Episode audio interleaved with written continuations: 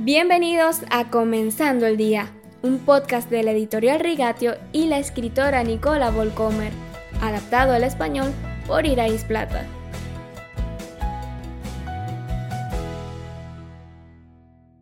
Buenos días. Hoy continuamos con las reflexiones de Jessica, hija de Nicola Volcomer.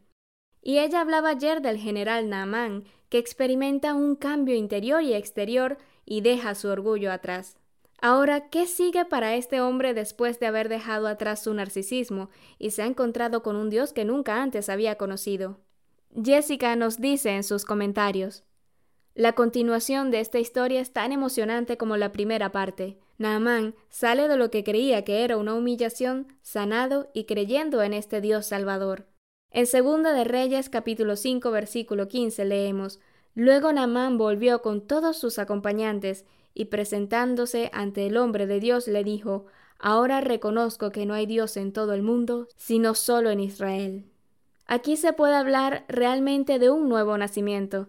Naamán nació de nuevo, tiene una actitud completamente nueva, una nueva cosmovisión, un nuevo Dios. No se va directamente a casa después de completar su tarea. Después de todo, tiene lo que quería.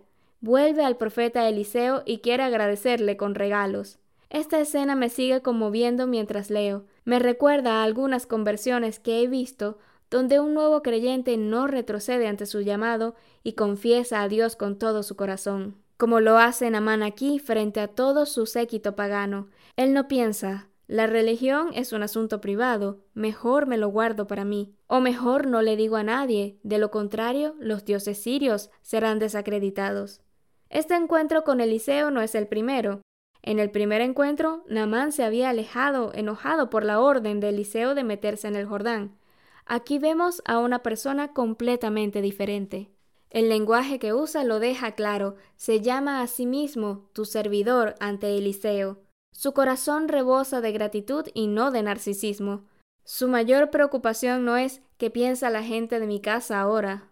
Rápidamente se da cuenta de que debe acompañar al rey al regresar al templo del dios sirio, y eso sería un gran problema para él. No piensa, si solo es un momento, una cosa pequeña, también estará mal. Desde el fondo de su corazón ya no quiere inclinarse ante sus viejos ídolos ni servirles.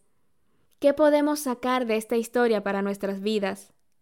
A veces Dios permite que las experiencias en nuestras vidas rompan nuestro orgullo y nos den la oportunidad de aprender humildad que de otra manera no habríamos aprendido.